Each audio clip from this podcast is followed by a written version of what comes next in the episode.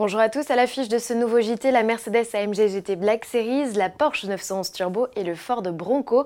Avant cela, on découvre le nom du futur quatrième groupe automobile mondial.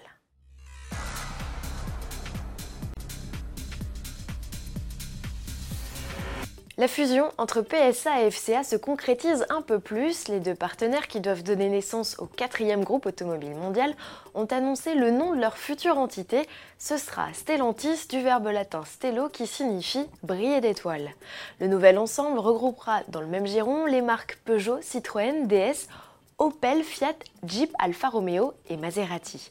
Le mariage doit encore obtenir le feu vert des autorités de la concurrence après l'ouverture d'une enquête de la Commission européenne qui craint que la fusion ne nuise au marché des véhicules utilitaires. Mais Stellantis a bon espoir de finaliser son projet début 2021. Missile en vue, plus bestial encore que l'AMG GTR Pro, voici l'AMG GT Black Series. Avec cette déclinaison extrême du coupé au faux air d'AMG GT3, Mercedes sort l'artillerie lourde, un engin toujours homologué pour la route. Difficile de faire moins discret avec cet aileron démesuré, ses passages de roues ajourés, cette calandre béante et ce capot en carbone largement percé. Ce qu'il cache, le traditionnel V8 4 litres 8 turbo, sauf qu'ici le bloc atteint les 730 chevaux et 800 Nm de couple. C'est tout simplement le V8 AMG de série le plus puissant jamais conçu.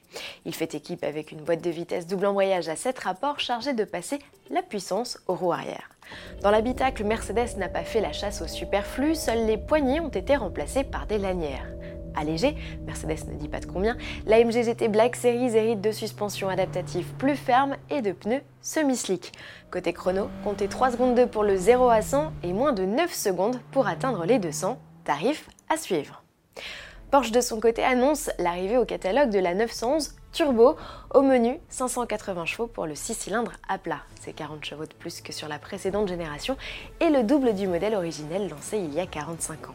Ainsi équipé, Coupé et Cabriolet revendiquent un chrono canon sur l'exercice du 0 à 100 km/h, 2 secondes 8 seulement.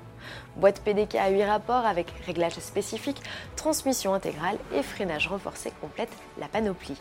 Porsche propose par ailleurs de nouvelles options, échappement sport et pack sport pour abaisser de 30 kg le poids du coupé grâce à des baquets allégés, le retrait de la banquette arrière et d'isolant phonique. Ticket d'entrée de la 911 Turbo Coupé 188 135 euros, comptez 13 600 euros supplémentaires pour le cabriolet.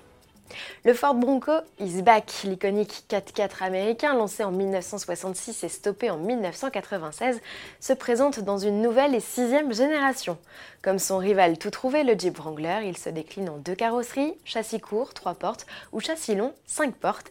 Il peut, lui aussi, retirer une grande partie de ses éléments de carrosserie. Élaboré sur un bon vieux châssis échelle, le Bronco affiche des capacités en tout terrain hors pair. Dans l'habitacle, c'est simple mais efficace, la planche de bord verticale accueille un écran tactile jusqu'à 12 pouces. Sous le capot, surprise, pas de V8 au programme mais un V6 turbo essence de 310 chevaux ou le 4 cylindres essence de 270 chevaux de la Mustang. Le Bronco sera proposé avec une boîte manuelle à 7 rapports ou automatique à 10 vitesses. Mais aussi sympathique soit ce modèle, Ford n'a malheureusement pas prévu de lui faire traverser l'Atlantique. À demain.